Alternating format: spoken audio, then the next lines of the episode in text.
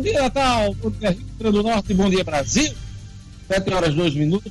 Jornal 96 está começando hoje, quinta-feira, 9 de abril de 2020. Quinta-feira da Semana Santa. Amanhã teremos o feriado santo.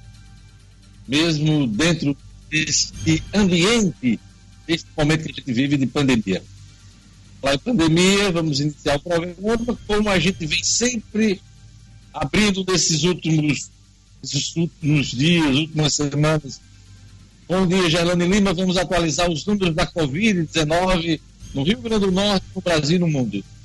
Bom dia, Diógenes, Marcos Alexandre, Luciano Kleber, bom dia, ouvintes. Pois é, Diógenes, o Rio Grande do Norte que registrou mais três mortes por coronavírus, chegando a 11 o número total aqui no Rio Grande do Norte. Esses dados são do último boletim da Secretaria Estadual de Saúde e de acordo com o documento, o estado tem 261 casos confirmados da Covid-19 e 2.619 casos suspeitos. As três últimas mortes foram registradas em Mossoró, duas em Mossoró e uma aqui em Natal. Em Mossoró, de acordo com a Secretaria de Saúde do município, as vítimas são dois homens que já estavam internados e aqui em Natal a vítima foi um bebê recém-nascido de hoje. Daqui a pouquinho eu trago mais detalhes sobre esse caso aqui de Natal. Ao todo, 22 municípios potiguares têm registros da doença. O estado conta ainda com 36 pacientes confirmados para o coronavírus que estão internados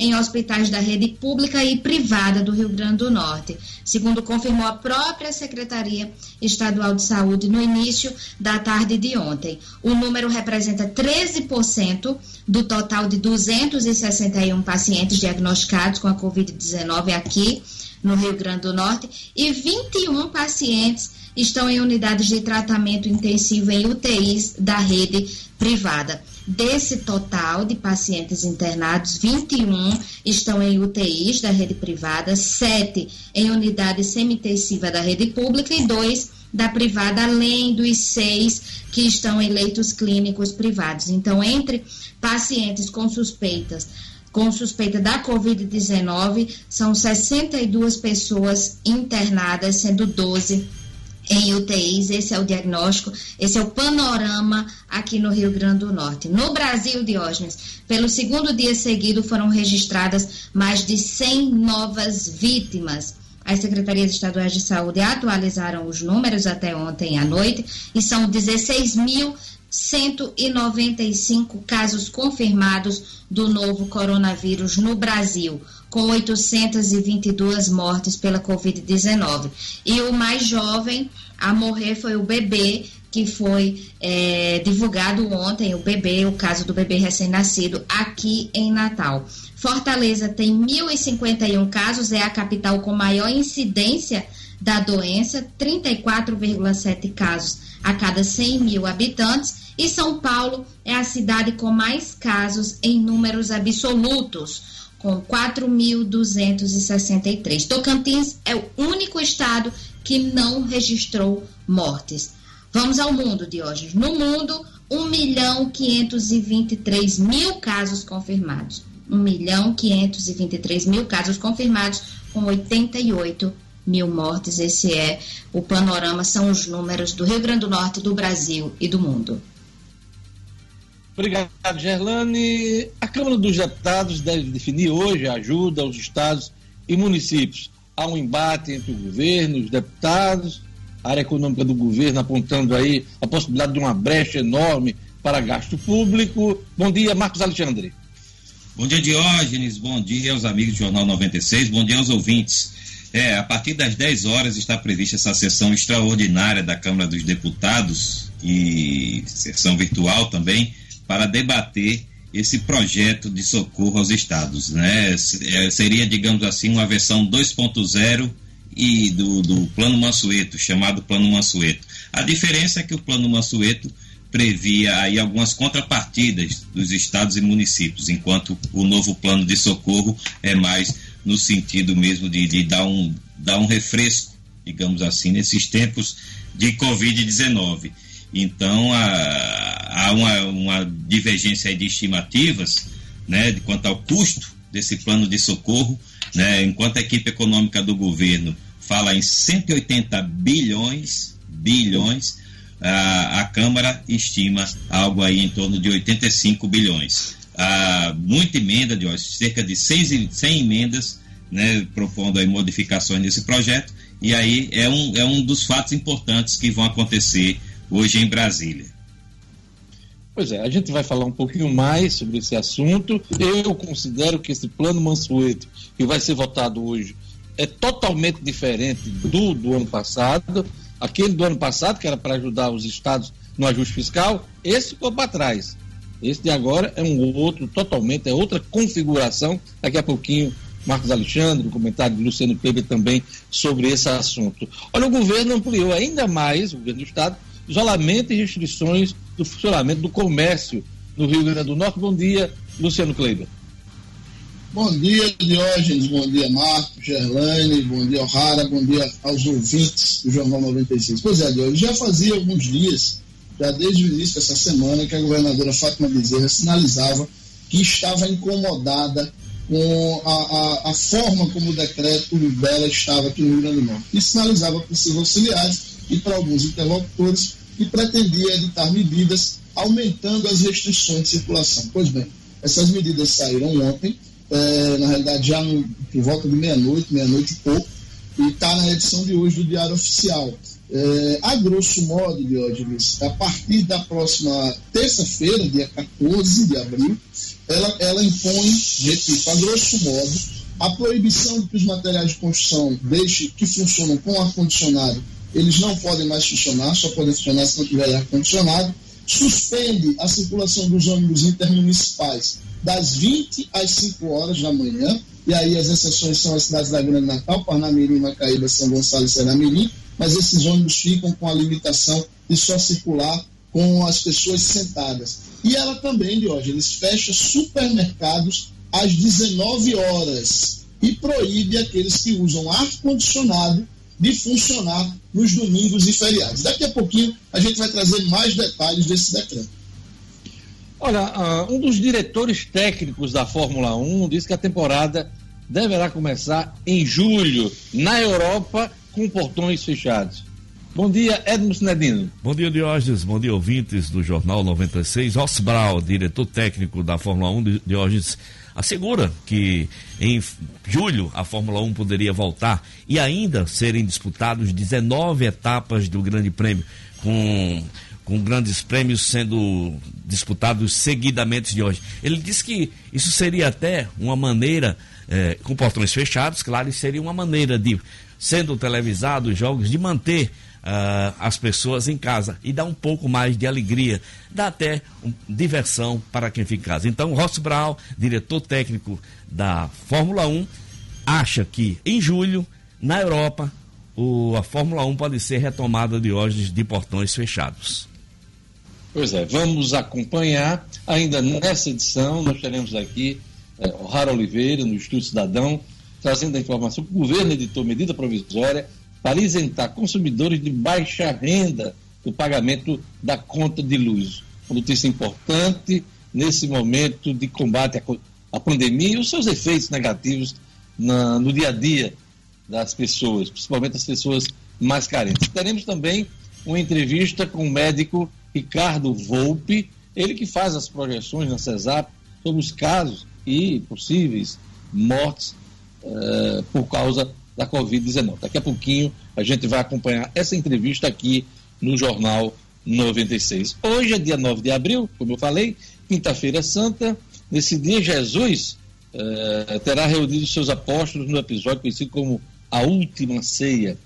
Eh, 9 de abril também, Dia Nacional do Laço Dia Nacional da Biblioteca. Um abraço para Flavinha Veras, do Bradesco, que faz aniversário hoje. Aquele abraço, Flavinha. Um abraço também para Clésio Pontes, de São Gonçalo do Amarante, que está sempre na escuta do Jornal 96. Ok? Olha, ontem teve Mega Sena, sorteio da Mega Sena, concurso 2.250, sorteio realizado em São Paulo. O prêmio acumulou. Vamos aos números, Gerlando Lima.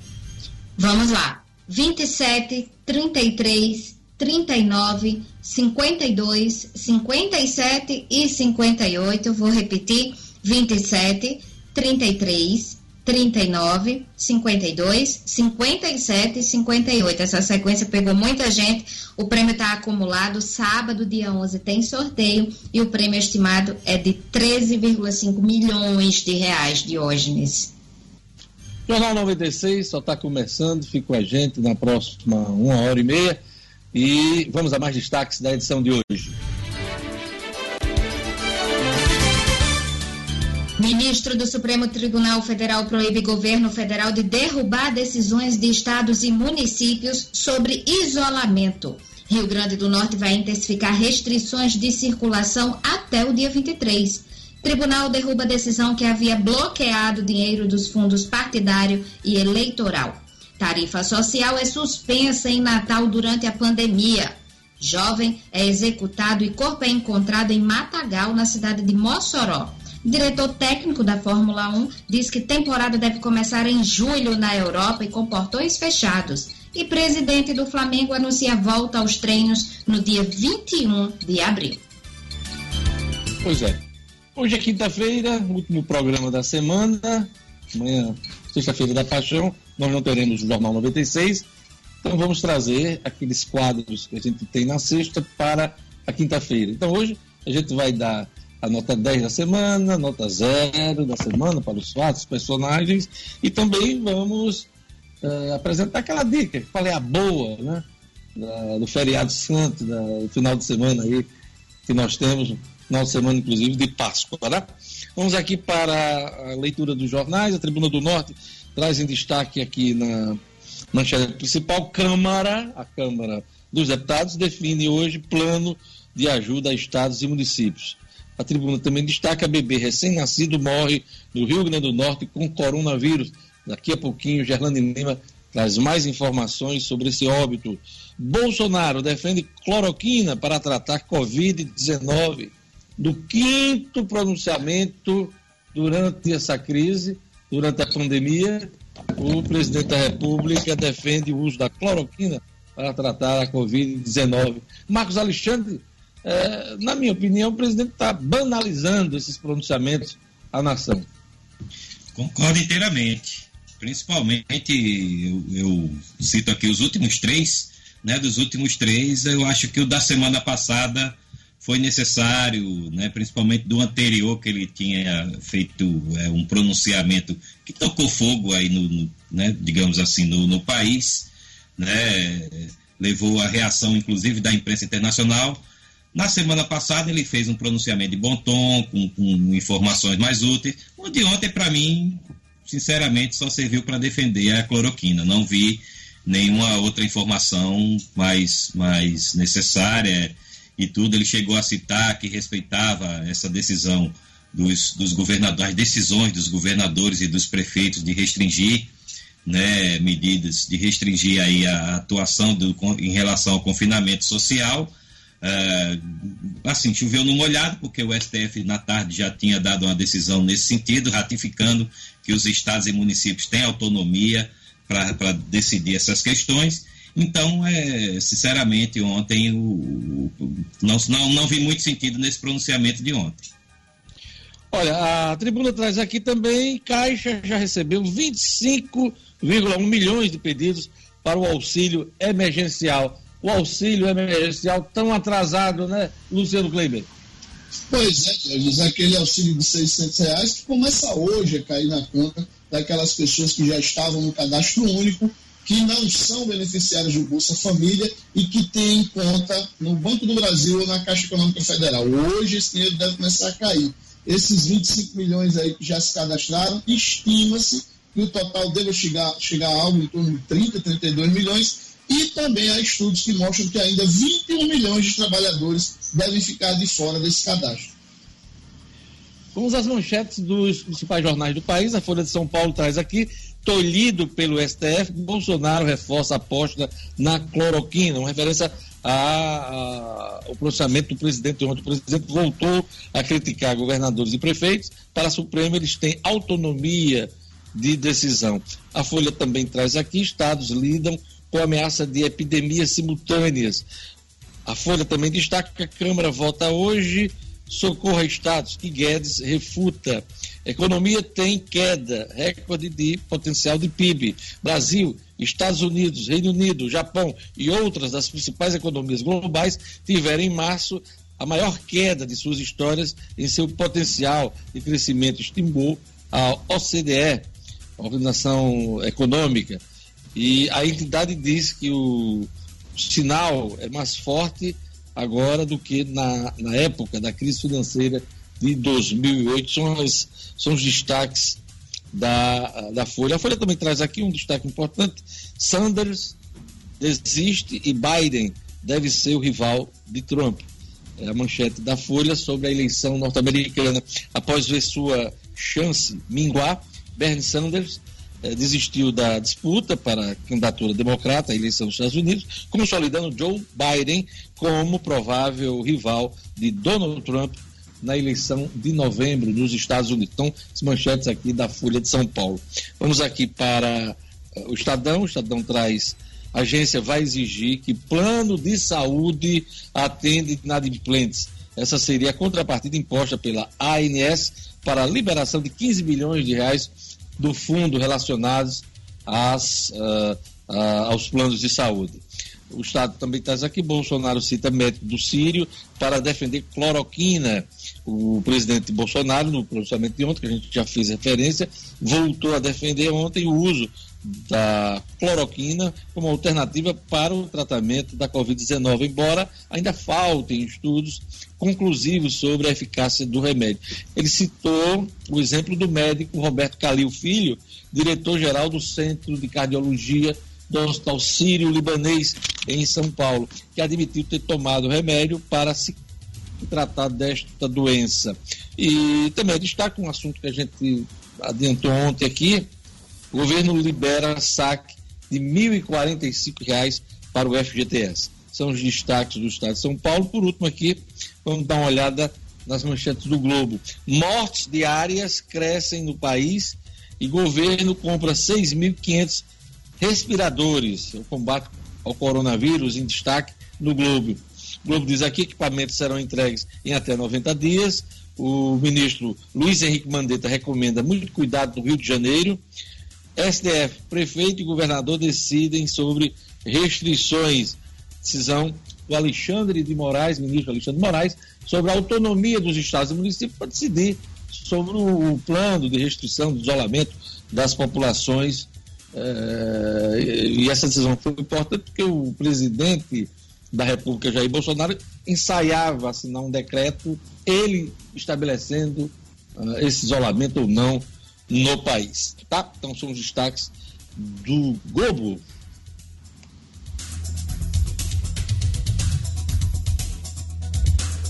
Vamos aos destaques do portal nominuto.com. Gerlane Lima.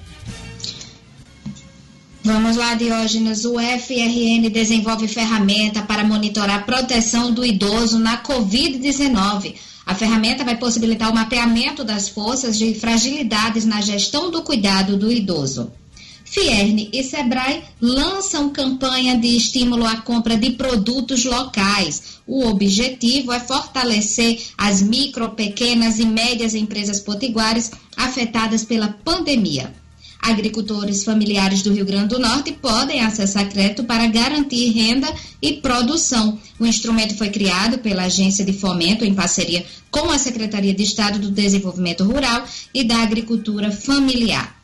Governo do Rio Grande do Norte irá disponibilizar 170 novos leitos em Natal e Mossoró. As vagas são distribuídas nos hospitais da Polícia Militar e no Hospital Tarcísio Maia, além da unidade que será instalada na Arena das Dunas. Olha, uma informação econômica desse início de programa: hotel de luxo do Rio Grande do Norte estende a suspensão de funcionamento até o final de junho e até o hotel mais icônico do país, no Rio de Janeiro, fecha as portas hoje. Luciano Kleber. Pois é, o hotel de luxo aqui é o Ocean Palace Resort, né? Fica ali na entrada da Via Costeira, e tem anunciado já há cerca de 20 dias, tem anunciado seu, seu fechamento ao longo de todo o mês de abril, com previsão de retorno em maio. Agora, é, na tarde de ontem, eles anunciaram que só retornam no final de junho, final de junho, ou seja, serão 90 dias fechados, o mês de, de abril inteiro, o mês de maio inteiro e o mês de junho inteiro, com a expectativa de retorno em julho, que é uma época de alta estação, uma alta estação para a qual a gente não tem grandes perspectivas e há uma grande incógnita de como vai funcionar do ponto de vista turístico. E aí, emblematicamente, o Hotel Copacabana Palace, que é sem dúvida nenhuma o mais icônico hotel deste país, lá no Rio de Janeiro, ontem é, saíram de lá os seus últimos hóspedes. Na realidade, ficam apenas dois. Uma é a gestora do hotel, né? e o outro é o Jorge Benjó, músico, que mora lá desde 2018 estes dois continuam lá, mas o hotel fica fechado ao público, a princípio, até o mês de maio. Pois é, então moro no país tropical, na verdade, moro. Um Copacabana Copacabana É o fraco, né, É o fraco. É. é o fraco. Olha, a gente vai chamar agora uh, o médico Ricardo Volpe, com projeção de 11 mil mortes no Rio Grande do Norte por Covid-19, o médico Ricardo Volpe reforça o pedido por isolamento social. Ele revelou em, em entrevista ao portal numinuto.com que o número de infectados pode ser 10 vezes maior que as informações, que as confirmações das autoridades sanitárias. Então vamos acompanhar a entrevista que ele concedeu, um trecho da entrevista que ele concedeu ao repórter Rafael Araújo. Vamos lá. Doutor Ricardo, é, muito tem se falado sobre esse, esse colapso na saúde, né, que a saúde do Estado é, pode entrar em colapso no próximo mês. Queria saber como é que foi feita essa projeção de colapso para o mês de maio aqui no Rio Grande do Norte, por, aqui no Rio Grande do Norte, por conta do Covid-19. Foram realizados dois estudos pela pela CESAR, pela Secretaria Estadual. Um baseado no modelo Mosaic, que é o que está sendo o, de referência para a Secretaria, e o outro pelos técnicos da CESAP, para a gente entender a questão de como que vai colapsar e quando não vai colapsar, tem que entender a doença em si e como que ela é transmitida. Né? Então, nós utilizamos dois parâmetros. Um que é o R0, que é o quê? É a capacidade da pessoa infectada transmitir para outras pessoas. Ou seja, o nosso R0 de base, que é a média mundial, ele está em 2,4, que nós fizemos no trabalho. E a outra coisa que nós temos que olhar é o intervalo serial. O que, que é isso? É o tempo entre a pessoa se infectar e começar a transmitir a doença. A média de tempo que isso acontece é de 4,41 dias. Quando eu junto os dois, eu consigo prever a quantidade de pessoas que irão se infectar num determinado espaço de, de tempo. E uma das questões que nós temos que olhar é: não são os infectados que trazem problema para o sistema de saúde quem são as pessoas que trazem sistema problema de saúde e colapso? São as que vão necessitar da, da unidade de urgência. Inclusive, é, essa estimativa também projetou cerca de 11 mil mortes, óbitos por coronavírus no estado. Isso procede, doutor? Sim, porque nós estávamos colocando é, é o, a questão do bloqueio de 42% da população. Terão momentos que esse bloqueio tem que aumentar para quando? Para 60%, para 70%, como os outros países estão fazendo, e no caso do Brasil, a gente tem o exemplo de São Paulo. O que, que eu tento fazer com isso? Suprimir a cadeia de transmissão do vírus. Para quê? Para que as pessoas que estejam infectadas não infectem outras e não aumente ainda mais o número de pessoas que possam ter complicação. Com isso, eu vou dando tempo para o sistema de saúde conseguir absorver e atender essas pessoas com, numa situação adequada. Se chega num ponto que eu não tenho mais respirador, que eu não tenho mais como fazer o atendimento, o que, que acaba acontecendo? As pessoas começam a morrer sem atendimento. E aí essa mortalidade cada hora vai aumentando mais. A importância que nós estamos falando ontem é o quê? Do isolamento. Se esse isolamento social não acontecer, as mortes cada vez vão aumentar mais.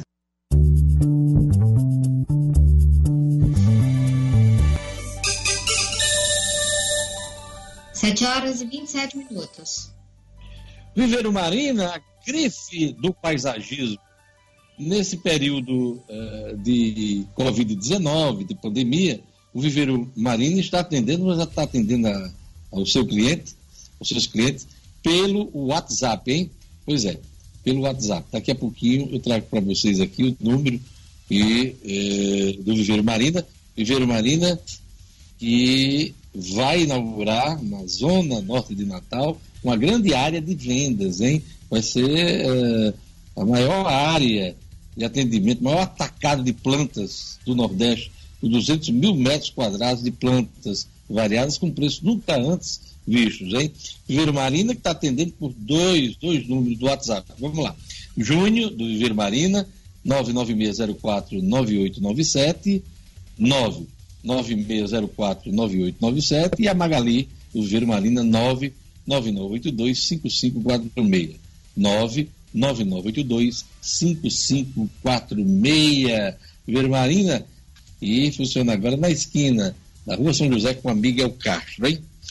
Vamos esperar a inauguração na área de venda do Vermarina, maior atacadão de plantas do Nordeste, na Zona Norte Natal, depois da pandemia. Vamos conferir a previsão do tempo hoje no Rio Grande do Norte com informações da Clima Tempo. Previsão do tempo.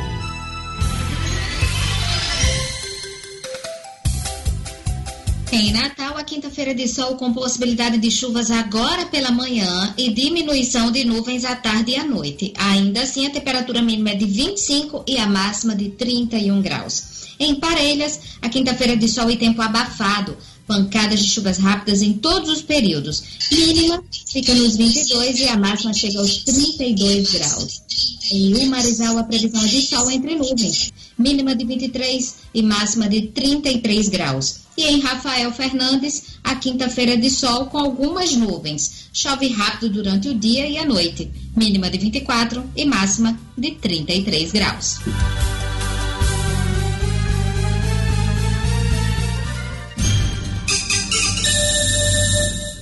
Sete horas e 29 minutos. Marcos, a OAB está propondo aí um consórcio de prefeituras para otimizar ações do combate aí à, à pandemia.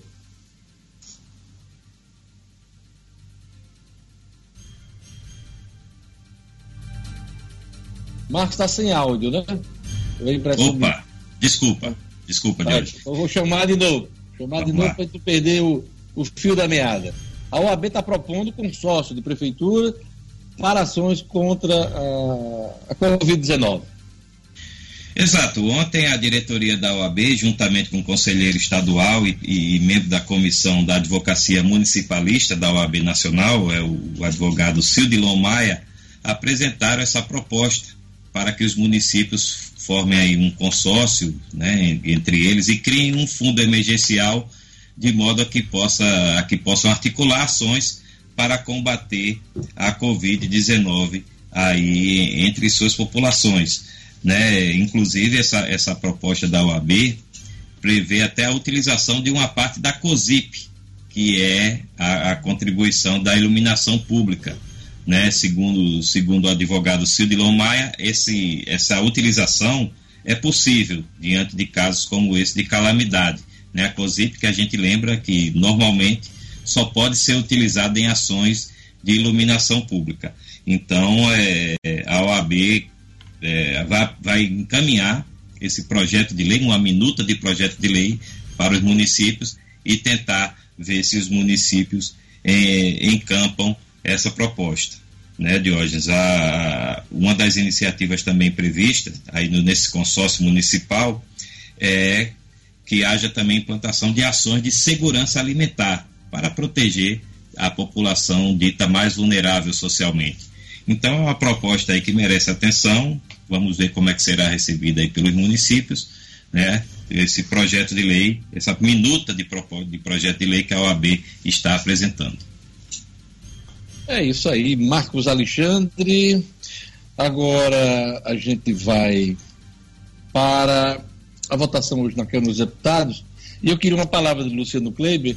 Luciano, o ministro da Economia, Paulo Guedes, falou em ajuda final nos contextos da, da Covid-19 de mais de 800 bilhões de reais. A mobilização financeira uh, do governo federal para ajuda né, nesse momento, não só do Ministério da Saúde, mas também ações em estados e municípios. Mas por que está empancando nessa história da ajuda aos estados e municípios? Ele não está concordando aí com os números, os valores que estão sendo apresentados pelos deputados. Vamos contextualizar esse assunto. Pois é, Diogenes, essa questão da ajuda aos estados e municípios, ela é fundamental é, é, exatamente para contextualizar. Primeiro porque os estados estão tendo perdas absurdas de receita. Né? Os estados que já não vinham muito bem das pernas estão tendo perda de receita basicamente por causa da queda da atividade econômica. Além da queda da atividade econômica, foi cobrado já desde o início da pandemia que os estados abrissem mão ou postergassem algumas das obrigações que o cidadão tem. É, no caso aqui, por exemplo, da Prefeitura de Natal, a Prefeitura adiou o ISS dos autônomos por 30 dias, ela também adiou a taxa de localização das micro e pequenas empresas. O próprio governo do Estado e a Prefeitura de Natal abriram mão das suas parcelas dentro do Simples Nacional. Só que, quando apresentaram esta conta ao Ministério da Economia, o, o ministro Paulo Guedes disse que essa conta está excessivamente salgada. Ele acha que os números não são os que foram apresentados. O que a gente espera, Diogenes, é que o governo ceda, o governo federal principalmente ceda. Porque é muito fácil checar esses números, o próprio governo federal os acompanha, e este socorro aos estados ele é tão ou até mais importante do que o socorro aos cidadãos e às empresas que o governo federal vem fazendo relativamente bem. É isso aí. Então, daqui a pouquinho a gente fala mais desse assunto. É, Luciano, esse uísque que está lá atrás ali, é um black, é? Rapaz, é um menino.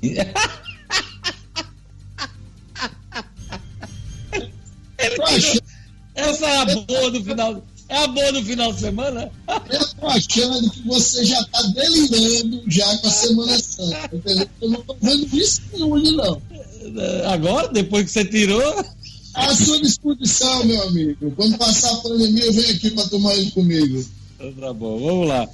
Vamos para nossa ronda policial. Jovem executado e corpo encontrado em Matagal, na cidade de Mossoró. Os detalhes com Jackson Damasceno. Polícia com Jackson Damasceno. O da massa. Oferecimento: Clínica Odontológica Oral Essence. Profissionais capacitados e qualidade extrema. Conheça o Odonto Home Care. O dentista na sua casa. Para pessoas com dificuldade de locomoção, crianças especiais, pacientes acamados ou para você sem tempo de ir ao consultório. Nós acreditamos sim que você merece o melhor. Oral Essence. Telefone WhatsApp 99929 4699. Olá, bom dia a todos que nos ouvem aqui pela Rádio 96. A situação está muito complicada em Mossoró. Este que eu passarei a relatar é o terceiro caso de homicídio nas últimas 24 horas. Aconteceu na noite de ontem, no início da noite, por volta de 18 horas, no bairro Dom Jaime Câmara. Um jovem de 22 anos, identificado como Kenenias Barreto dos Santos, foi encontrado morto em um matagal com um tiro na nuca e as mãos amarradas para trás. A polícia recebeu o chamado da vizinhança que escutou os disparos. Um tempo depois, o corpo do jovem foi encontrado a cerca de 50 metros das casas eh, das pessoas que fizeram a denúncia. Ah, por enquanto a polícia não tem pistas do assassinato. Eh, segundo a contagem informal dos colegas da imprensa moçoroense, este é o 47º homicídio na cidade. Somente no ano de 2020, é mais um caso para a divisão de homicídios. Com pede revogação e liberdade de Jipeiro, acusado de homicídio, Jackson. Pois é, foi nesta quarta-feira que o Ministério Público Estadual entrou com um recurso junto ao Tribunal de Justiça para que seja reformada a revogação da prisão preventiva de Ailton Berto da Silva, ele que confessou ter matado no dia 30 de novembro do ano passado o amigo dele, Fantoni Henri Filgueira Maia, durante uma confraternização de jipeiros na praia de Santa Rita. É, de acordo com o Ministério Público, sim, a, a liberação dele foi no dia 2 é, deste mês, concedendo a liberdade provisória desde que ele não saia da cidade e use tornozeleira eletrônica. Para o Ministério Público, para a Promotoria de Justiça em Extremóis, é, não de, a, a, reforma, a revogação da prisão foi dada com base em uma argumentação genérica e não deveria haver a concessão de cautelares nesse caso, levando em conta os seguintes argumentos: a periculosidade do, do suspeito, o risco de reiteração delitiva, ou seja, de ele voltar a cometer crimes, e a efetiva possibilidade de fuga é, do Ailton. Agora fica nas mãos do Tribunal de Justiça decidir se acata ou não o recurso do Ministério Público. São as notícias de hoje. A gente volta na próxima segunda-feira. Todos um ótimo final de semana, uma ótima Páscoa e até lá.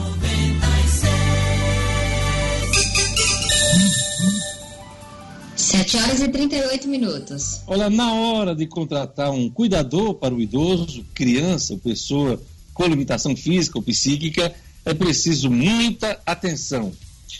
E a garantia do trabalho de qualidade, com um profissional capacitado, você tem e você conta com a franquia Cuidare, empresa referência em cuidadores do Brasil.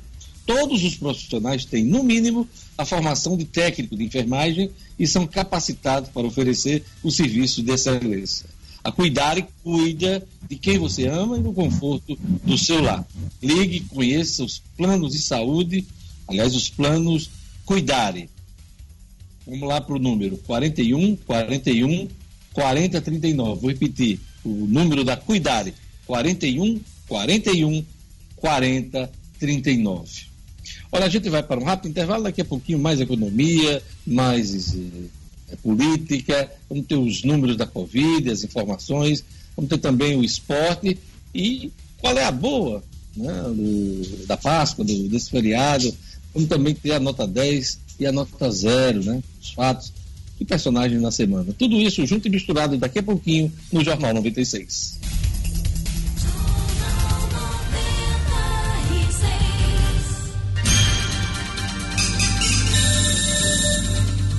Estamos de volta, 7 horas e 40 minutos. Antes de chamar o esporte, eu queria saber dos meus colegas do Jornal 96 como é que eles estão levando esse período de pandemia, de isolamento social. Elane, está dando para cumprir as recomendações das autoridades de saúde? Como é que você tem convivido com o seu isolamento? Diógenes, não é fácil. Está dando para cumprir sim principalmente quando a gente tem pessoas de grupo de risco na família, no caso dos meus pais. Então é isso que mais me estimula a cumprir, apesar de saber que é uma obrigação. Não é fácil, não tem sido fácil, tenho cumprido, estou em casa, estou isolada, trabalhando, fazendo teletrabalho aqui em home office. Então tenho cumprido, tenho feito tudo direitinho, não tenho saído, me abasteci de tudo antes, o que eu preciso, uma coisa ou outra, porque é necessário. Eu faço o pedido, mas não tem sido fácil, principalmente porque tem a distância. Sou uma pessoa muito apegada aos meus pais, então isso tem me comovido bastante. Não tem sido fácil, mas a gente usa hoje as redes sociais, né? Faz Skype, chamada, através do WhatsApp para tentar aliviar um pouquinho a saudade, mas é necessário. Além do teletrabalho, tá dando para fazer alguma coisa prazerosa? Pois é, a gente aproveita mais em família, né? Tem dado para curtir mais um pouco a rotina da casa, que a gente deixa de lado quando está trabalhando. Então, até obrigatoriamente, a gente passa a curtir mais essa coisa do dia a dia, de cozinhar também, de cuidar da casa. Então, termina que a gente tem que tornar isso um prazer, porque senão a gente surta, né? É. Não dá. Luciano, o Cleber já sei o que é que ele tem feito muito, é mamadeira, tem trocado Troca as pradas. Diana Luiza. Luciano, como é que está tocando esses dias aí de, de, isolamento social? Eu sei que você de vez em quando que comparecer ao, ao seu local de trabalho, mas está dando para cumprir a, as exigências das autoridades de saúde? Pois é, Deus, eu tenho, até nossa atividade é uma atividade considerada essencial, né? E como gestor de comunicação de uma, uma instituição, eu tenho realmente tenho que sair bem mais do que o que eu gostaria, vamos dizer assim. É, mas os momentos que eu tenho ficado em casa, eu confesso a vocês que eu até é, acho quando as pessoas dizem, ah, tá difícil, tá difícil. Para mim, a única dificuldade tem sido a saudade mesmo de estar com meus amigos, com os meus demais familiares. Mas em casa tem sido muito bom, porque Ana Luísa não deixa de ser ruim, não. Ficar com ela, curti-la, brincar com ela, fazer essas, essas atividades você disse, trocar fralda, dar banho, que eu adoro fazer, tem sido uma grande curtição para mim, graças a Deus. Ela não chegou ao ponto de dizer assim, Pô, o que é que esse povo está fazendo dentro de casa? Esse povo não vai trabalhar, não. Ainda não. Ela está aproveitando também. E você, Marcos Alexandre? Jorge, eu também tenho saído pouco, só quando necessário realmente para cumprir obrigações profissionais, mas tenho, mas tenho saído bem menos, né? Tenho, tenho realmente ficado em casa é, e também aponto como único ponto negativo essa questão mesmo da, da, do afastamento dos amigos, de alguns familiares. Isso, isso aí tem sido ruim. Mas, por outro lado, a tecnologia facilita, como, como o Gerlane citou, a tecnologia nos ajuda a aproximar um pouco mais, né? É o, é o, é o bom uso que a tecnologia nos traz, né? A gente, a gente precisa saber, saber aproveitar, né? Para não, né? De, de, outros, de outros usos aí que a tecnologia oferece, muita gente aproveita mal. Eu acho que está dando, tá dando para aproveitar bem e está dando para cumprir o, a, a quarentena, quarentena não, o confinamento social que as autoridades têm recomendado. Eu soube que você fez uma farra virtual, tomou um litro de uísque, foi verdade. Saiu no, no, no, no, no jornal 96. A, a, gente, a, gente, a gente, quando tem um tempinho, procura aproveitar, né, hoje? Aproveitar, escutar uma musiquinha, bater um Isso. papo com os amigos, né, aproveitando aí essas é. teleconferências. Eu, particularmente, também tenho, claro, respeitado aí a, as recomendações das autoridades de saúde. Eu gosto de ficar em casa, não tem sido um grande sacrifício, tenho aproveitado muito para ler, para me atualizar com as coisas, é, não só acompanhar os jornais, mas também as minhas leituras diárias que eu faço, dos meus livros, e também escutar música e assistir filmes. Eu gosto muito de acompanhar as séries nas televisões, enfim, ficar com a família, é um momento também que a gente está mais junto aqui, eu com meus filhos, Daniel, Maria Luísa, Angelina também, todo mundo, Nina, que trabalha com a gente, está aqui também, passando esse, esse período. Então, tá bacana, tá dando para levar esse, esse período. Às vezes dá uma agoniazinha para sair, para dar uma volta, mas é por uma boa causa, isso que a gente está fazendo, né? Então vamos lá. Eu vou chamar o Edmo agora, que além de saber o que é que ele anda fazendo na, no isolamento social, a gente vai saber também sobre o esporte, né? Porque o diretor da Fórmula 1 disse que temporada deve começar em julho na Europa e com portões fechados. Edmo Cinedino. Esportes com Edmo Cinedino. Edmo Cinedino, antes de você falar da Fórmula 1, o que é que você tem feito do seu isolamento social? Olha, Diógenes, é, quase que as mesmas coisas que você citou. Muita leitura, vendo filmes, vendo séries. Inclusive, eu estou pensando em, em, processar Marcos Alexandre e O'Hara Oliveira, porque me indicaram que é La Casa de Papel quase me mata do coração, del coração. Então, nome, pelo amor de Deus, foi realmente uma coisa impressionante. Mas é isso, Deus. Mas você gostou? Peraí, não. Mas você gostou da indicação? Eu adoro. É, é, é, foi legal? Eu adorei, Deus. La Casa de Papel, mas quase me mata del coração, repito. Por Cuidado isso. com os spoilers que eu não assisti ainda, viu? ok, ok, ok. Então... Eu, eu assisti a primeira temporada ah. da Casa de Papel e parei ali na metade da segunda. Hum. Aí lançaram né, a, a, nova temporada e eu tinha que me atualizar, né? Aí hum. passei esse final de semana também atualizando a segunda, ainda tenho que passar pela terceira para chegar na, na, na, nova temporada. Mas eu é. chego lá nos próximos dias. Sinadinha, vamos lá. Vamos lá.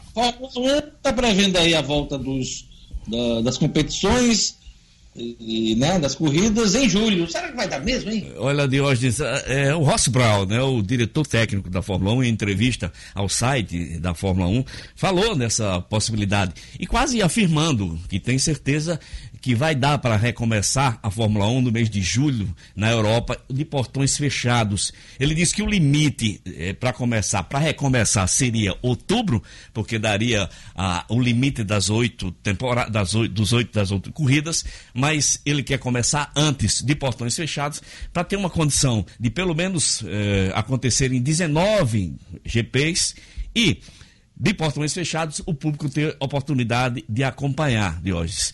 É, essa é a opinião do Ross Brown, Ross Brown, diretor técnico da Fórmula 1. Vamos esperar é, se realmente essa, essa opinião dele é, consegue é, a comunhão de todos os pensamentos dos que comandam a Fórmula 1 e se realmente esse retorno se, com, se, se confirma. E essa entrevista do Ross Brown veio um dia depois de, do nono prêmio GP, do nono GP ser adiado que foi o GP do Canadá, adiado ontem, on, on, anteontem, Diógenes. Olha, a Fórmula 1 com certeza deverá cancelar mais corridas, né? Isso. Porque agora tem adiamentos uhum. e, se eu não me engano, um grande prêmio cancelado. Mas uhum. para manter esse, esse, esse campeonato até o final do ano, com certeza deverá cancelar. E aí é uma, uma, um questionamento, Sinadino, uhum. sobre a qualidade desse, desse campeonato, né? Pois é, Deus. Quem for campeão esse ano, Isso. vai valer a pena. que vale a pena ser campeão em qualquer coisa, né? Ser, é. Mas, comparando com outros anos da Fórmula 1, uhum. não vai ser lá essa Bratemp toda, né? Exato. Foi o que disse o Bernie Ecclestone, né?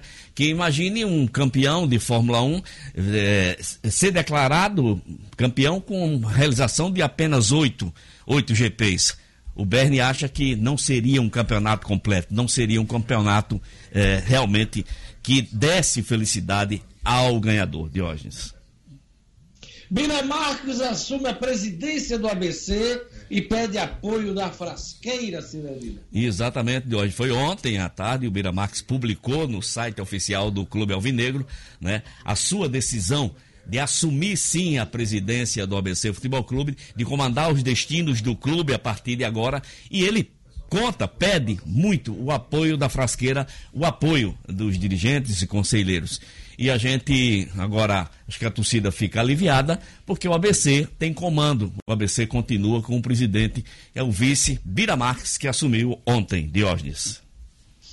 Olha, uh, você cita aqui uma instituição que eu não sei, você vai explicar pra gente, okay. FAB, uhum. muda a regra de mão na bola e critérios para voltar a cobrança de pênalti. Exato. Que danada é IFAB? IFAB, Deus, é o órgão que regulamenta as regras do futebol. É, seria Internacional do Futebol Association Board é o Conselho Internacional da Associação de Futebol. E as mudanças, é, rapidinho de hoje, as mudanças na regra são as seguintes: a mão na bola do atacante agora só vai, só será marcado a falta, a infração, se quando tocar com a mão na bola, ela entrar e for gol, ou condicionar um companheiro, ou ele mesmo a fazer o gol de hoje. Outra coisa que o IFAB determinou é que dá, só será considerado mão na bola da parte da axila para baixo. Eu, eu não sei como é que vai ser isso. Se pegar no ombro, não é mais considerado mão. E nas penalidades, nas cobranças de penalidades, também mudanças de hoje. O goleiro adiantados, ele adiantar-se, só volta à cobrança se comprovado que o seu adiantamento provocou a perda do pênalti do atacante. E uma Isso é subjetivo, né? É, pois é. Né? Tudo, tudo que a FIFA determina é muito subjetivo, né? Como é que você vai medir a parte do ombro, da, a partir da axila? Como é que você. Do sovaco até a mão, né? Até a mão, pois é, de hoje. Como é que você vai saber se o goleiro adiantou, se atrapalhou ou não o atacante na cobrança do pênalti? Bom, são Você coisas. Tem que ter juiz especialista em sovaco. Né? Especialista sem sovaco, Diógenes. E agora o goleiro e batedor cometerem infrações, só o batedor será punido. É, tem outra coisa aqui, Diógenes, que é que o amarelo durante a partida, é, quando chegar na cobrança de pênaltis, que seria quase uma segunda partida, esse amarelo que o jogador tomou, se ele tomar outro amarelo na cobrança dos pênaltis, não será mais expulso será registrado na súmula, mas não será expulso como vinha acontecendo anteriormente. Impedimentos é uma regra é, que está sendo estudada para ver alterações para beneficiar o ataque, para beneficiar o gol. Mas ainda não foi desta vez que aconteceram alguns impedimentos. E por fim, Diógenes, a IFAB determinou que o VAR, ver o, o, nosso grande polêmico VAR, o árbitro agora, para ele anular um lance, não pode mais ser só de ouvido. Ele terá que anular o lance ou validar o lance, indo lá assistir cuidadosamente toda a passagem do lance. Não pode mais cancelar o lance, é, impedimento, pênalti e coisa e tal, somente com a orientação do pessoal. Ele vai ter que ir lá presencialmente e assistir ao lance. Mais uma vez, Diógenes. Para encerrar sua participação hoje, uhum. é, eu sei que você ainda vai votar, tal, mas uh, isso aí quem vai gostar dessa notícia é o o Antônio Fagundes e o Luciano Cleio. O presidente do Flamengo anuncia volta aos treinos no dia 21 de abril. É, Deus. O Rodolfo Landim anunciou ontem que Terminadas as férias, uh, dia 20 termina, dia 21, os jogadores do Flamengo devem voltar aos treinos, com todos os cuidados, como estão tomando alguns clubes uh, da Europa, da, da, Alemanha, que voltaram a treinar, o Flamengo uh, terá o retorno a seus treinos. E com relação ao assunto principal, o assunto mais interessante relacionado ao Flamengo, ainda não chegou um acordo com o técnico Jorge Jesus mas toda a diretoria garante que o entendimento entre as partes é muito grande. O Jorge Jesus é uma pessoa hoje, é uma figura hoje imprescindível a, na estrutura do Flamengo e esse acerto deve acontecer. Vamos esperar para os próximos dias. Diógenes. Isso até o caboclo entrar em ação, né? Exatamente. Não está descartado esse ano o caboclo entrar em ação. Não está. E acabar com a festa aí do Flamengo, né, Luciano Cleiton? torce, você torce por isso, né, Diego? Ele fica você mudo. Adora. Ele não fala do Flamengo, ele fica mudo. Marcos Alexandre. e o caboclo, Marcos Alexandre. Jesus vai con... Não, Jesus vai continuar na seleção onde ele já está. Cidadina, daqui a pouquinho a gente volta aqui com os votos, né? Ok. Tá bom? Ok, hoje. Olha, meu amigo, minha amiga, a pandemia do coronavírus está mexendo com a vida de todo mundo. Quarentena, isolamento, escolas, lojas, shoppings fechados, não está fácil para ninguém. Em horas difíceis, assim, é sempre bom contar com a ajuda e confiança dos profissionais experientes e capacitados que se importam com a gente. Lembre-se, continue seguindo as recomendações dos órgãos de saúde contra o coronavírus. Fique em casa, evite aglomerações, lave bem as mãos com água e sabão, use álcool em gel proteja os idosos. Essa pandemia vai passar, acredite. A Uniodonto segue firme e quer que você siga junto. Acesse hoje mesmo uniodontorn.com.br escolha o melhor plano odontológico para você e sua família. Uniodonto, a maior rede e o melhor plano odontológico do Brasil. Olha, um recém-nascido morreu em Natal e é o mais jovem a morrer pelo coronavírus no Brasil, Gerlane Lima. Pois é, que triste, Diógenes. Um bebê recém-nascido com quatro dias de vida, diagnosticado com coronavírus, morreu na terça-feira, dia 7, aqui em Natal. Essa informação ela foi confirmada ontem pela Secretaria Estadual de Saúde e essa é a terceira morte registrada aqui na capital Potiguar e a décima primeira no Rio Grande do Norte. A Secretaria Municipal de Saúde, Diógenes, chegou a informar por meio de uma nota que o parto teria acontecido no dia 2 de abril, mas depois corrigiu a informação e disse que o bebê nasceu na madrugada do dia 3. Essa, a Covid-19, como a gente tem divulgado bastante, Diógenes, ela tende a se desenvolver de forma mais grave em pessoas com idade acima de 60 anos e com outras doenças associadas, como as respiratórias e as cardíacas. No entanto, há pelo menos dois casos de mortes de bebês pela doença no Brasil. Na terça-feira, a Secretaria Estadual de Saúde do Ceará confirmou a morte de um bebê de três meses também. Então, é um, um outro bebê com óbito confirmado pela Covid-19. E voltando aqui para Natal, de acordo com a Secretaria Municipal de Saúde, o bebê nasceu prematuro no dia 3 de abril, com 30 semanas de gestação e apresentou insuficiência respiratória, ficou na UTI neonatal. A secretaria não informou se a criança já nasceu com problema respiratório ou se era resultado da doença. Também não foi informado, Diógenes, se ele possuía alguma, se ele tinha alguma outra doença associada. Quando deu entrada na maternidade, no dia 2 de abril, a mãe apresentava um quadro de hipertensão, diabetes, obesidade e síndrome respiratória.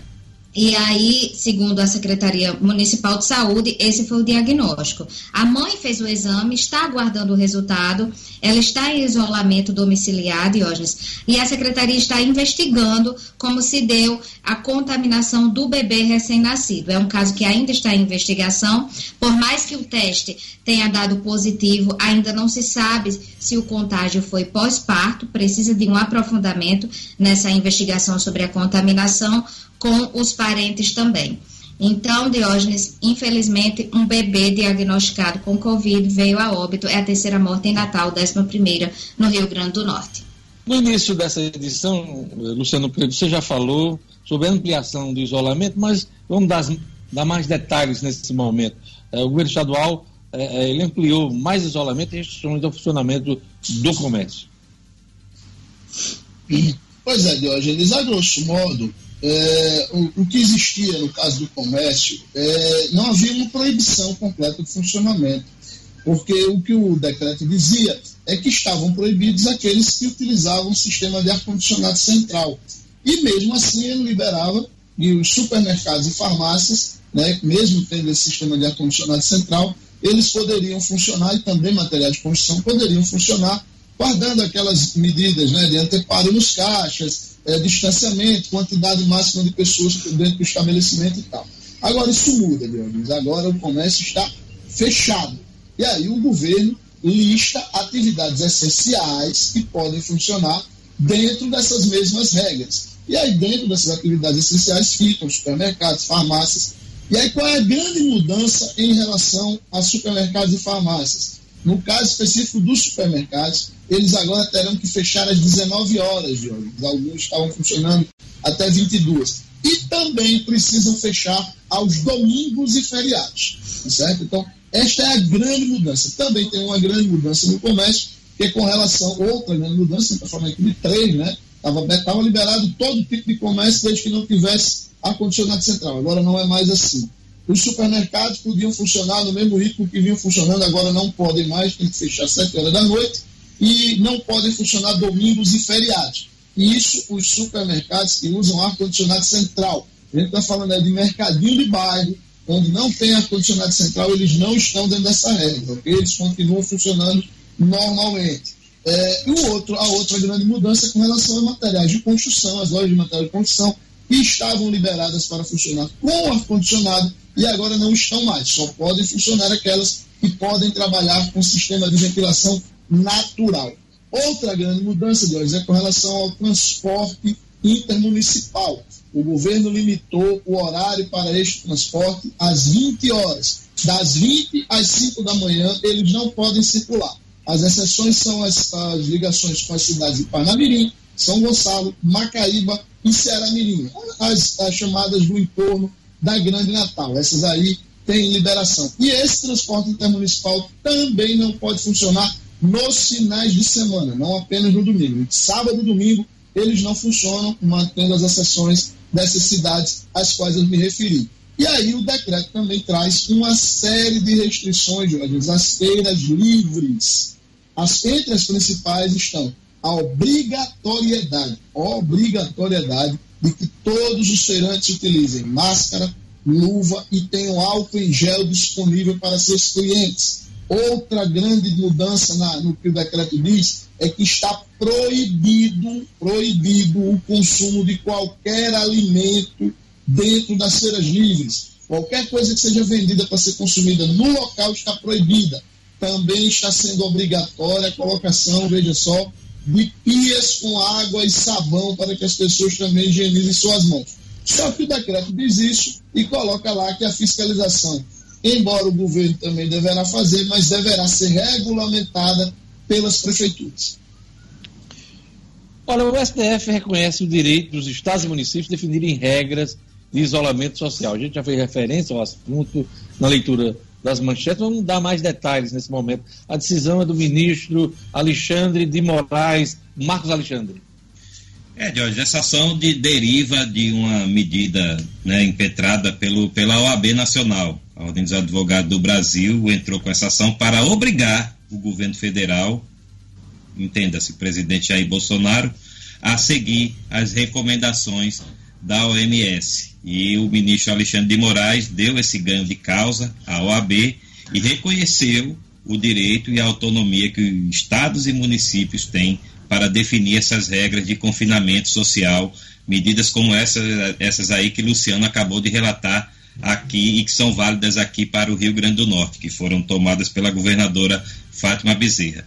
Então, com isso, o, o, presidente Jair Bolsonaro e seu governo, como presidente ontem se pronunciou na TV, diz que respeita, ele ontem disse que respeita, andou criticando muito, mas ontem ele disse que respeita as decisões dos estados e municípios, agora vai ter que ser por ordem judicial, isso está assegurado a, a, a, o direito de estados, de governos estaduais e de prefeituras tomarem as rédeas nessa situação. Olha, o governo federal editou medida provisória para isentar consumidores de baixa renda do pagamento da luz, da energia elétrica. Os detalhes com O'Hara Oliveira no Estúdio Cidadão. Estúdio Cidadão, com O'Hara Oliveira.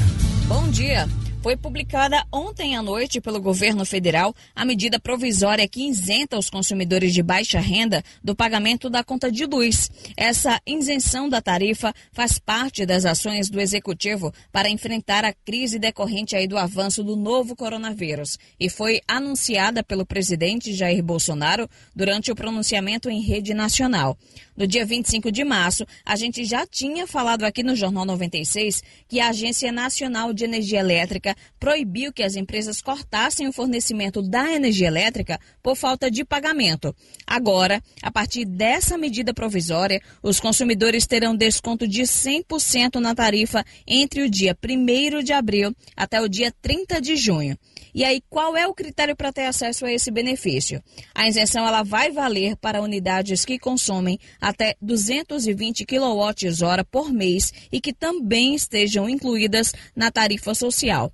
Para isso, a União vai destinar um total de 900 milhões de reais direcionados ao pagamento das contas. E os custos remanescentes serão pagos pela Conta de Desenvolvimento Energético, a CDE. Lembrando que, como se trata de uma medida provisória, a operação tem aplicação imediata, mas precisa ainda ser aprovada pelo Congresso, em regra, no prazo de até 120 dias para se tornar lei em definitivo. Porém, agora, nesse período de crise, o próprio Congresso editou um ato para que as MPs tenham um rito mais rápido no legislativo, isto é, um rito não mais de até 120 dias, mas de apenas 16 dias. O'Hara Oliveira, para o Jornal 96. Jornal 96. 8 horas e 5 minutos.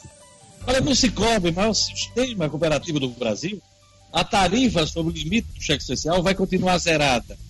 Com a nova regra, as instituições financeiras podem cobrar 0,25% de tarifa sobre o limite do cheque especial acima de 500 reais. Isso nas outras instituições, porque o Cicobi não vai aderir a essa regra. Ou seja, usando ou não o cheque especial, sua tarifa continua zerada no Cicobi. Porque usar os serviços de forma justa, faz parte dos valores do Cicobi. O Cicobi que tem estimulado as compras locais, hein? Ao lado de outras instituições do comércio aqui no Rio Grande do Norte, o Cicobi tem incentivado as compras regionais. É um dos princípios, é uma das premissas do Cicobi. Entre em contato com a agenda do Cicobi, a agência do Cicobi, no edifício Portugal Center, em Natal, e fale com o gerente Denivaldo. Ele vai explicar as vantagens de ser mais um cooperado Cicobi. Cicobi 32 34 23 86. 32 34 23 86. Cicobi, maior sistema cooperativo do Brasil. E chegou aquele momento, qual é a boa do final de semana, no caso, qual é a boa desse feriado santo e feriado de Páscoa. Eu vou começar hoje com o Luciano Kleiber. Luciano, qual é a boa do final de semana? Diogenes, a boa do final de semana é reunir a meninada e tentar é, fazer o seu próprio ovo de Páscoa em casa.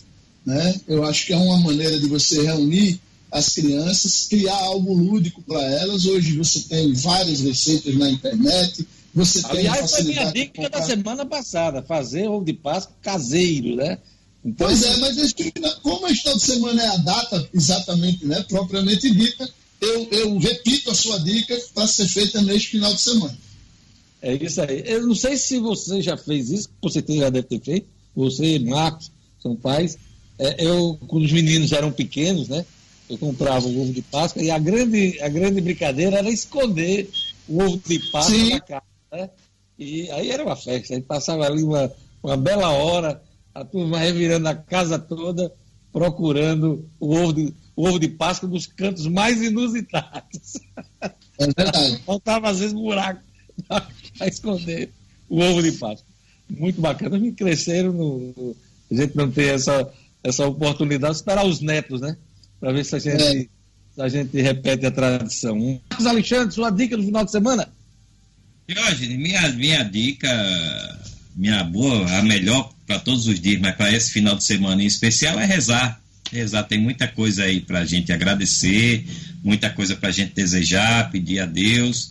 Então, é, separar um momentinho do dia para fazer as suas reflexões, as suas orações, tentar conversar um pouquinho com Deus, né, para que esse momento tão difícil, né, que, que consiga passar logo, tão difícil para muita gente, tanto em termos aí econômicos, quanto em termos de saúde, principalmente, né, em relação à vida das pessoas, para que esse momento possa passar o mais rápido possível. Então, é, Deus é grande, como se diz, e vai receber todos esses pedidos, principalmente nesse final de semana tão especial. São Marcos, né? É. Luciano, São Marcos. Palmas, palmas para São Marcos. Palma, vai passar, vai passar o final de semana todo ligado no, no canal Ei. da Rede Vida. Na Rede Vida. Ei, Mônica tem um santo em casa. e não sabe e não sabe a bichinha, tá iludida. Pensa que ele não é santo, tá vendo? Esse homem. Olha, olha o seu amigo, olha o seu amigo aí, o seu amiguinho aí dizendo que você é santo do pau oco. Não, quem fala isso é você, eu não disse isso não. Rapaz, disse... a gente Ela dá uma dica especial e é, é achincalhada. É a boa, qual é a boa do final de semana? Marcos está apoiado, viu, Marcos, aí na sua na sua dica, Semana é, Santa é isso tá mesmo. apoiando, viu? é, tô... Não, a gente só tá valorizando. Eu entendi. Os humilhados serão exaltados, viu? Só quer ser Bolsonaro, que citou Pedro, né?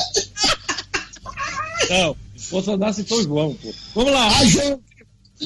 Eu preciso ler mais a Bíblia, eu preciso ler mais a Bíblia. Minha dica do fim de semana vai para o Cine Belas Artes de São Paulo, que está com a plataforma lotada aí de filmes incríveis, desde ontem até o dia 15 de abril, uma plataforma aberta e gratuita. Então é só acessar lá o belasartesalacarte.com.br. belasartesalacarte.com.br. Está gratuito até o dia 15. É uma boa oportunidade aí de aproveitar também, além das orações, além dos ovos de Páscoa, passar a Semana Santa também colocando os filmes em dia. É uma boa opção para esse feriadão. Diógenes. Muito bem, Gerlande Lima. Agora vamos saber a dica do Edmo Sinadino. Vamos lá, Edmo. Olha, Diógenes, minha dica de final de semana Maravilhosa dica do Marcos Alexandre. Eu adoro ouvir o Papa Chiquinho. Maravilhosa dica essa da Gerlane Lima. Muito, muito legal mesmo. Agora, eu, é, mais conservadoramente, eu continuo nos meus livros. Claro que eu vou aproveitar também essa de Gerlane, principalmente. Mas eu indico a leitura de Josué Montelo, um escritor maranhense que eu confesso envergonhadamente que conheci tarde, mas já li vários livros do Josué Monteiro, que faleceu em 2006, com 89 anos. E esse livro que eu li ultimamente é A Mais Bela Noiva de Vila Rica, narra, romanceia a história que aconteceu, a história de amor que aconteceu durante a Conjuração Mineira, a história de Marília de Disseu, poeta Tomás Antônio Gonzaga e sua Maria Doroteia. Um livro belíssimo que eu recomendo, A Mais Bela Noiva de Vila Rica, Diógenes. É isso aí. Minha dica tem a ver com a semana que foi voltada para jornalistas, né? No dia 7 de abril nós comemoramos o Dia do Jornalista, e eu estou trazendo como dica uh, uma série americana, The Morning Show, que trata da, dos bastidores da televisão uh, americana, de um, um, grande programa, uh, um grande telejornal. Então é uma série muito bacana, da Apple TV+. eu já assisti a primeira temporada, estou aguardando já a próxima temporada, e eu deixo como dica, além da Jennifer Aniston e do Steve Carell, tem um time de, de atores muito bacana, e é uma grande dica para você conhecer um pouco do bastidor do nosso trabalho, o trabalho de quem vive da informação e no momento que a gente é tão questionado, né? E o jornalismo é tão questionado. Então, jornalismo de qualidade, mas com toda aquela, aquela aquele jogo né, de interesses dos bastidores. Então, eu, eu deixo como dica The Morning Show, é, o show da manhã, é, numa tradução livre para vocês acompanharem na Apple TV. E agora, antes da gente saber do, do da, da, nota 10, da nota 0, eu vou chamar aqui a, o Cine 96, que traz hoje duas sugestões de filmes para a turma que curta Netflix e quer relaxar no feriadão em casa. Vamos lá, vamos para o Cine 96.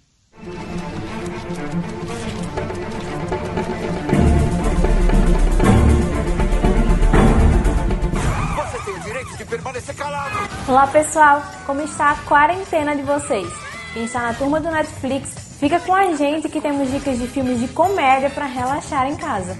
E nossa primeira sugestão é uma novidade produzida pela própria Netflix, Coffee and Kareem que vem recebendo elogios nas redes sociais. Minha mãe namorou um cara e nos tornamos BFFs. O filme mostra uma investigação após o ciumento Karim, de 12 anos, contratar um bandido para dar um susto no novo namorado da sua mãe, o policial Coffee.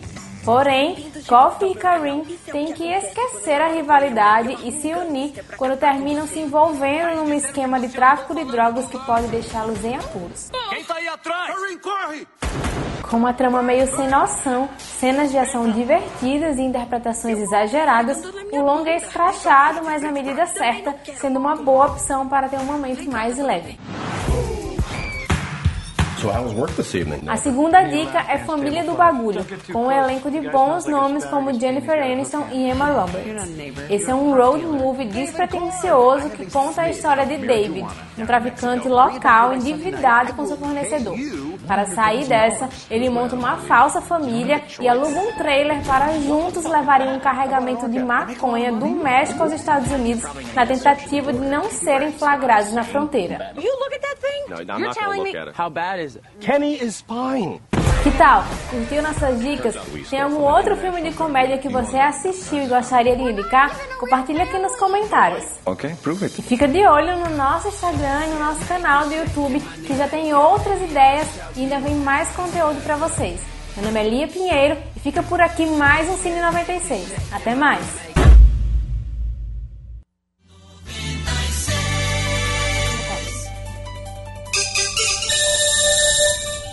8 horas e 15 minutos.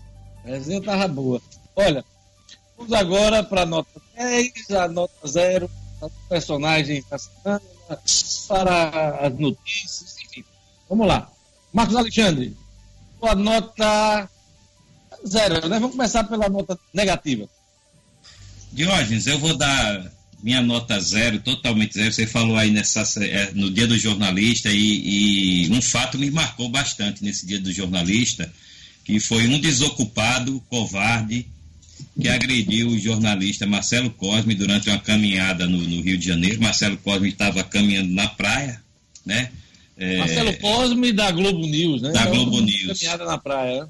Caminhada na praia que é permitido pelo, pelas, pelas medidas de restrição e, e o cara chegou realmente agredindo. Eu falo cara porque realmente ele é, é, foi de uma covardia é, tamanha, não se identificou, não mostrou nem o rosto, infeliz.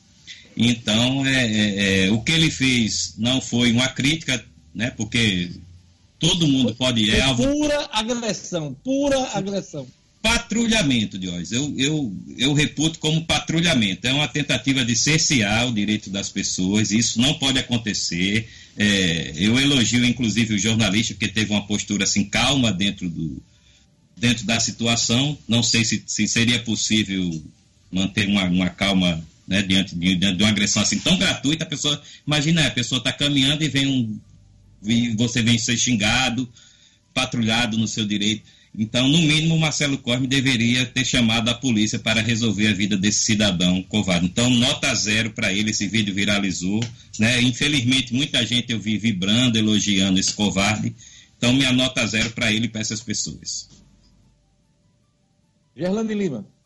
Diógenes, minha nota zero vai para uma situação que já é recorrente, mas vale salientar aqui, que é para a quantidade insuficiente insuficiente a quantidade e a demora no resultado dos exames para diagnosticar o coronavírus. Então, por causa disso, inclusive, os números estão sempre sendo atualizados, a gente não tem ideia da realidade de fato. Então, minha nota zero vai para essa demora e para a quantidade insuficiente de exames.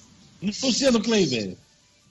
Minha nota zero tem a ver com a de Gerlane, Diógenes, e com todo respeito ao médico Ricardo Volpe, minha nota zero vai para aquela projeção divulgada na terça-feira, feita pela CESAP, que em que pese é, indicar que matematicamente ela está correta, eu acho que ela terminou cumprindo um desserviço, porque é, é, do ponto de vista prático, eu diria até que é impossível que a gente tenha 2 milhões de infectados no dia 15 de maio aqui no Rio Grande do Norte. Seria um número completamente absurdo, inédito no país inteiro. Né? Nós teríamos aí 66% da população do Rio Grande do Norte infectada pelo coronavírus. Seria o caos, seria é, uma, uma, um verdadeiro cenário apocalíptico. Ricardo Volpe, que, que participou da edição de hoje, Isso. né? nós fizemos uma entrevista Isso. com ele. E ele confirmou essas, essas projeções. Pois é, é, é, é o que eu estou dizendo, Diógenes. É importante destacar que tecnicamente, do, do, ponto de vista matemático, essas projeções até têm sentido. O grande problema é exatamente por isso que eu disse que a minha nota zero se soma de Gerlane. Como a base de informações que a gente tem hoje é muito frágil, essa projeção fica complicada de ser feita. E, no meu entendimento, para evitar que essas projeções caíssem no discreto, a CESAP deveria ter sido mais explícita, ter explicado um pouco melhor que esses números eles são praticamente impossíveis de serem efetivamente atingidos, porque todo mundo ia morrer.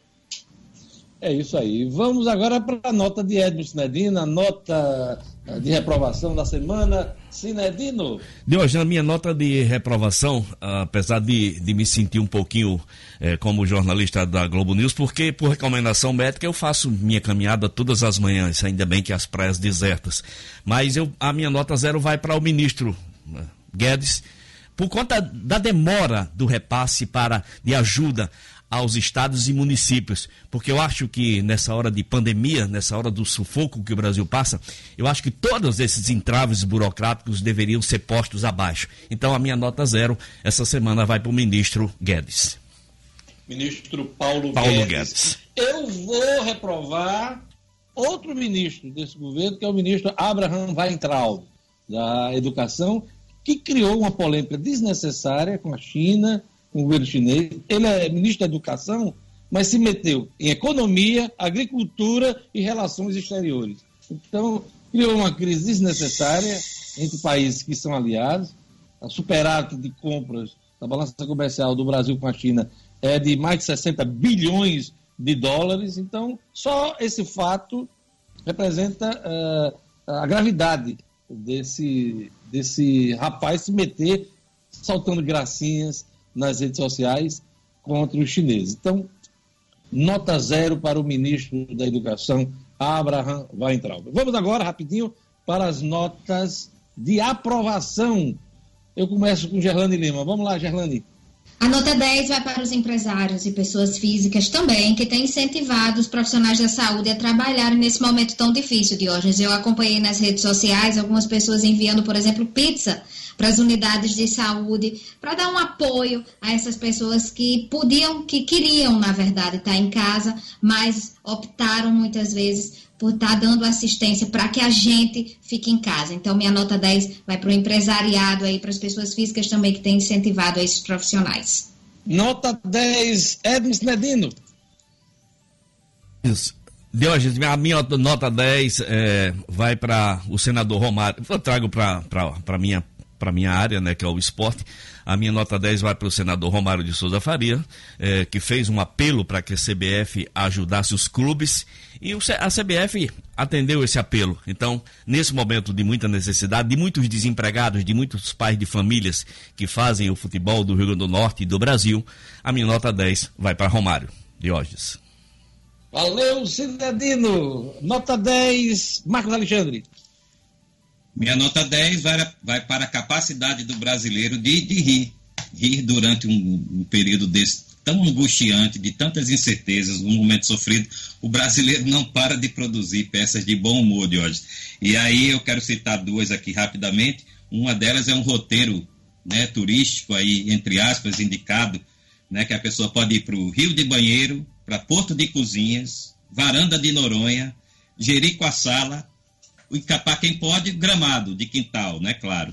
Então, esse é um roteiro aí alternativo com muito bom humor, oferecido aí pelo, pelos brasileiros e que viralizou aí nas redes sociais. Uma outra peça é que dizem aqui nas redes sociais também que o erro foi chamar esse vírus de corona. Se fosse Corinthians, já estaria eliminado. Aí o outro vai e comenta. E se fosse Palmeiras, não teria virado mundial. Então, minha nota 10 vai para a capacidade do brasileiro de rir diante desse tipo de situação. Pois é, e tem joia barata lá do Ceará, que durante a live do, do ministro, ministro não, do governador Camilo Santana, assinando novo decreto lá de restrições lá no Ceará, Joia Barata disse assim: Meu governador, já estou com meu priquito virgem, solta os machos pra rua. Meu amigo. Solta os machos pra rua. Luciano Kleber, vamos lá. Você, qual é a sua nota 10 aí? A nota 10 também, assim como fez a de para a minha Seara e a minha nota 10 vai para a ANS, a Agência Nacional de Saúde Suplementar, que esta semana tomou duas atitudes que são igualmente importantes e têm relevância nas duas pontes. É, a primeira atitude foi a liberação de 15 bilhões de reais, representaria algo em torno de 15 a 20% do fundo de garantia que as operadoras de saúde são obrigadas a no Brasil.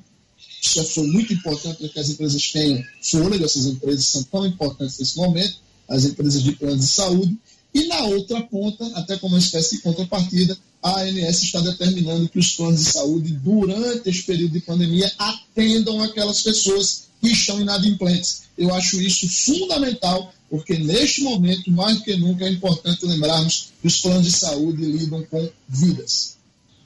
Pois é, e para encerrar, a minha nota 10 vai para a turma da CESAP, que está cuidando na linha de frente dessa crise da Covid-19 a vigilância epidemiológica, né? Por quê? Porque os estados estão lidando, além da Covid-19, de outras, né? De outras epidemias, como as arboviroses, né? E nós temos também o problema do sarampo. Então, é, eu mando a nota 10 para o esforço de trabalho que está sendo hercúleo de todos na figura de Alessandra Luquezzi, que é a subcoordenadora de vigilância epidemiológico da CESAP. Então, desejar a todos aí um bom trabalho, continue nessa luta e por isso merece a nossa, a nossa nota 10, porque em nenhum momento tem se negado a dar informações à população por meio dos veículos de comunicação. Inclusive, essa semana aqui, a gente mostrou uma entrevista da Alessandra Luquez aqui, é, falando sobre a Covid-19. Então, nota 10 para a turma da Vigilância Epidemiológica da CESAP. E assim a gente encerra o Jornal 96. Obrigado, Gerlando, obrigado, Marcos Alexandre, obrigado, uh, Luciano Kleber, Edmo Sinedino, uh, Jorge Fernandes, Kleber, O'Hara Oliveira, todos que fizeram o Jornal 96. Lembrando a vocês que tem uma campanha de, de, eh, de coleta de cestas básicas da 96 FM. Depois a, a emissora vai é, divulgar as instituições que serão beneficiadas. Então, nesse momento de Covid-19, tem a coleta de cesta básica da 96 FM. Qualquer doação é bem-vinda, é só entrar em contato com a rádio 96 FM.